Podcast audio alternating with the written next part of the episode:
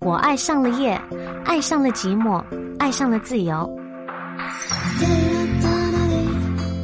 在黄昏，我把我的回忆散落到夕阳中；在夜里，我把我的心事写到寂寞的电波里。大家好，我是 Evon 许慧欣。今晚我和子轩有约。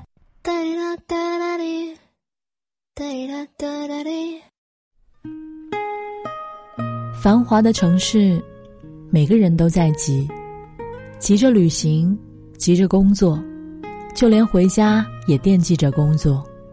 领导一个电话就要赶回去，可是我们还是怀揣着勇气，因为什么呢？我说是因为自己，因为家人。他说是因为那些深夜温暖我的小面馆。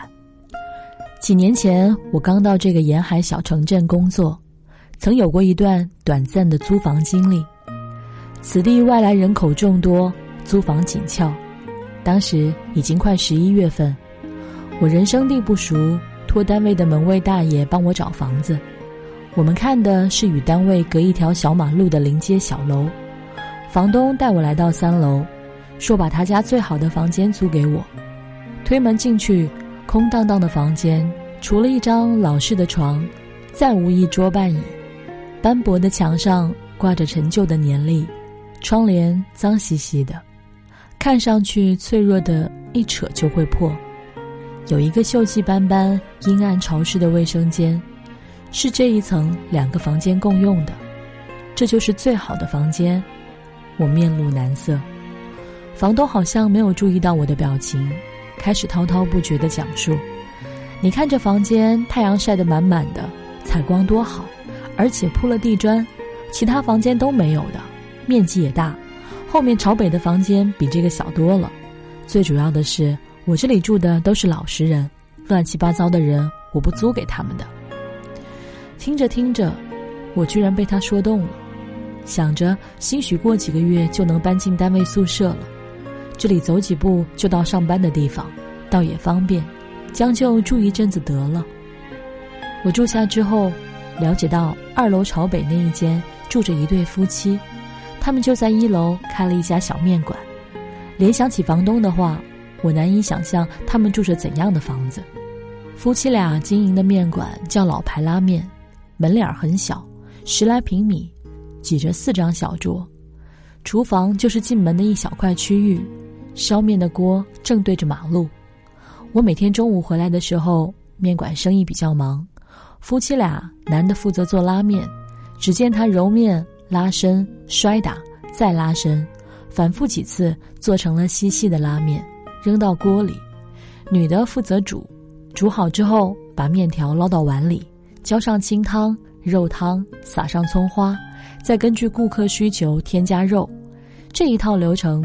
他们配合的相当默契，我偶尔跟女主人打声招呼，更多的时候看两人都埋头忙碌，便悄悄的上楼去了。那段时间我刚到新单位，接手新业务，几乎天天晚上加班到十点多，这才体会到住得近的好处。晚上回来，小面馆还开着门，亮着灯，夫妻二人一个守店面，一个躺后面过道的椅子上休息，轮流着来。虽然吃面的人一个也没有，但他们坚守着店面。我竟然有一种错觉，好像这家面馆是为了等我回来才开到那么晚。有天晚上，我拖着疲惫的身躯回到住处，踏进面馆的一瞬间，肚子饿了，何不吃碗面呢？还从来没有吃过这里的面呢。这样想着，我坐了下来，开始细细的看墙上的价目表：肉丝拉面五元。牛肉拉面七元，小排拉面八元，刀削面跟拉面同价，另外还有一些鸡爪、猪蹄之类的小吃。那晚刚好是女主人守店，我要了一碗牛肉拉面。没一会儿，面上来了，切的薄薄的牛肉卧在白白细细的面条上，绿色的葱花点缀其中。虽然简单，看上去倒也赏心悦目。再一尝味道。居然还不错，吃到后来我发现不对劲儿，这面的量怎么这么多呀？我疑惑的抬起头，只见老板娘笑眯眯的看着我：“多吃点儿，这么瘦，每天工作到那么晚，可不能饿坏了。”小小的一碗面慰藉了我的胃，也温暖了我的心。我不由好奇的问：“这店开到几点呀？晚上不是都没什么人吗？干嘛不早点关门呢？”老板娘说：“现在是没什么人，等到一两点还是有一波生意。来我这儿吃夜宵的人挺多的，不比中午少呢。凌晨一两点钟吃夜宵，我有点难以置信。待久了之后，我才从别人七七八八的讲述中了解了当地人的夜生活。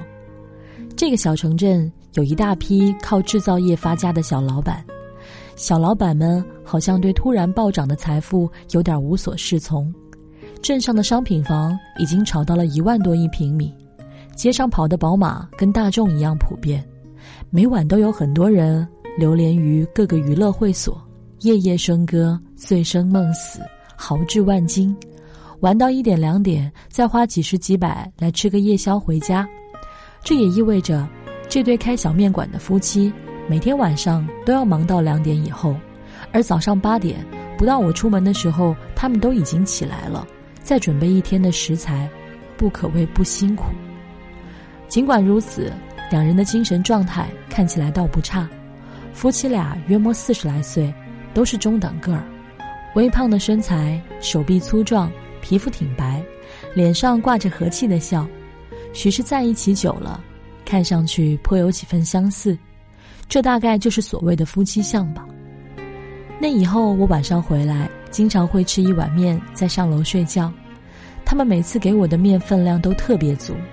偶尔了解到我喜欢吃香菜，之后端给我的面便都加了香菜。那个冬天虽然工作辛苦，我却胖了一点。拍照的时候脸都是圆圆的。夫妻二人，男的不太爱说话，女的相对好一点，所以每次轮到老板娘守店，我便会跟她聊上几句。从零星的聊天中。我了解到，他们来自安徽，开面馆有十多年了，之前在别的地方开，租这个店面也有好几年了，有一对儿女，女儿读高中，儿子读初中，都寄宿在学校。想孩子吗？我问他。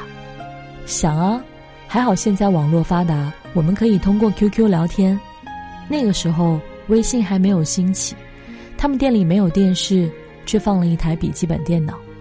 有一次，老板娘气急败坏的跟我说：“这两个小鬼居然都拿小号跟我加了好友。”原来夫妻俩想通过空间动态来了解孩子的近况，结果好长时间了，空空的，什么也没有。一问才知道，他们另外申请了小号跟父母加的好友。老板娘有点无奈，还说什么要尊重他们的隐私权。我笑着安慰。青春期嘛，都会有自己的小秘密，长大了慢慢就好了。老板娘叹了一口气说：“只要他们能专心读书就好。我们老家很多人的孩子早早就出来打工了，我不想我两个孩子走我们的老路。只要他们考上大学，不管什么大学，再苦再累都供他们读。”我不由得对眼前这个女人刮目相看。冬去春来，天气渐暖。我没想到我会在这个简陋的农民房住了这么久，到后来竟也不觉得条件艰苦。周末下午我从外面回来，有时候店里没人，走到后面过道会看到夫妻两个人，一个人躺在躺椅上休息，女的给男的掖被角，或是男的给女的涂风油精。我垫着脚悄悄地爬楼梯，怕打扰了这一刻的美好。还有一次我回来，他们正嘻嘻哈哈打闹。看见我很不好意思，我比他们更不好意思，低头匆忙上楼。半年多之后，我搬进了单位的宿舍，光顾小面馆的次数也少了。不过偶尔会莫名的想念那里的味道。中午的时候便邀上同事一起去他们家吃面，我声称这是附近最好吃的一家面馆。同事吃过之后却反应平平，可能味道真的挺普通的吧。只是因为在很多个寒冷的冬夜，这里的面给了我温暖，我才会觉得特别美味吧。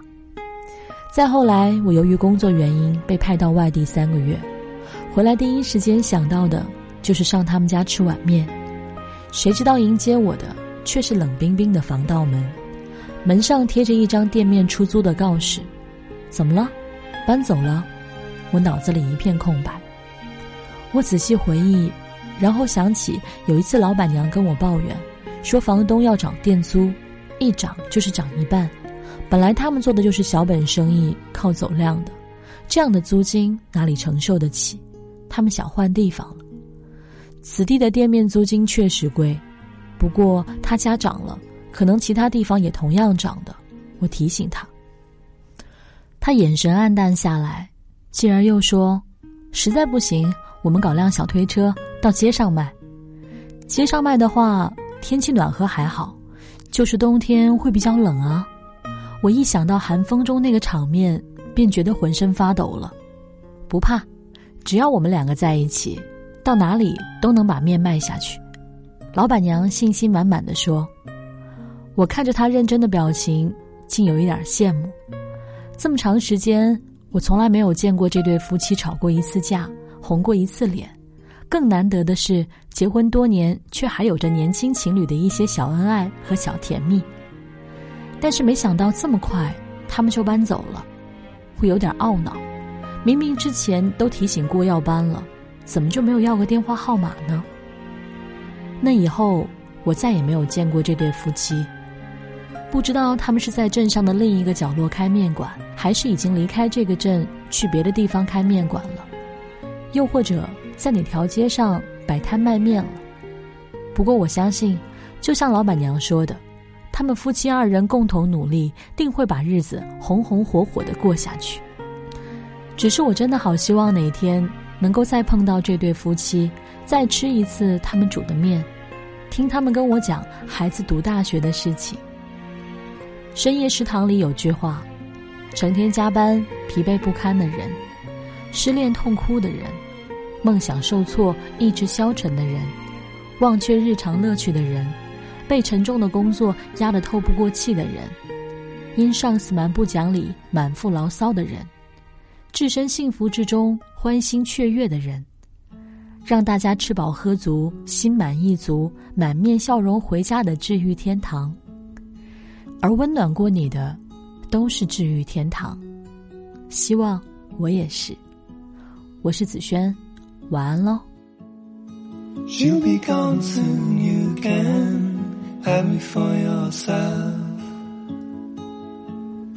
She'll be gone soon, you can have me for yourself. But do give, just give me today, or you will just scare me away.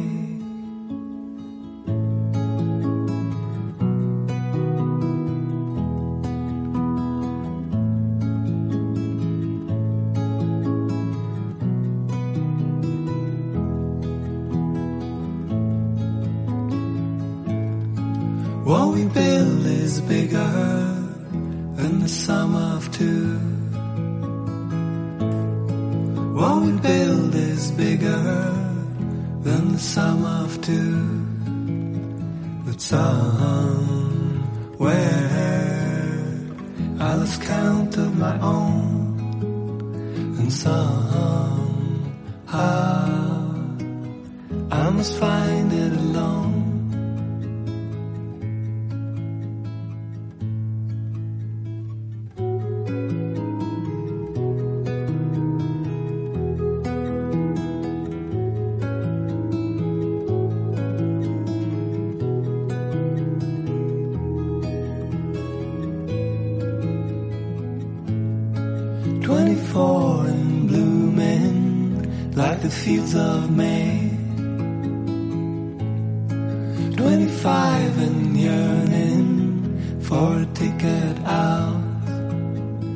Dreams burn, but in ashes are gold.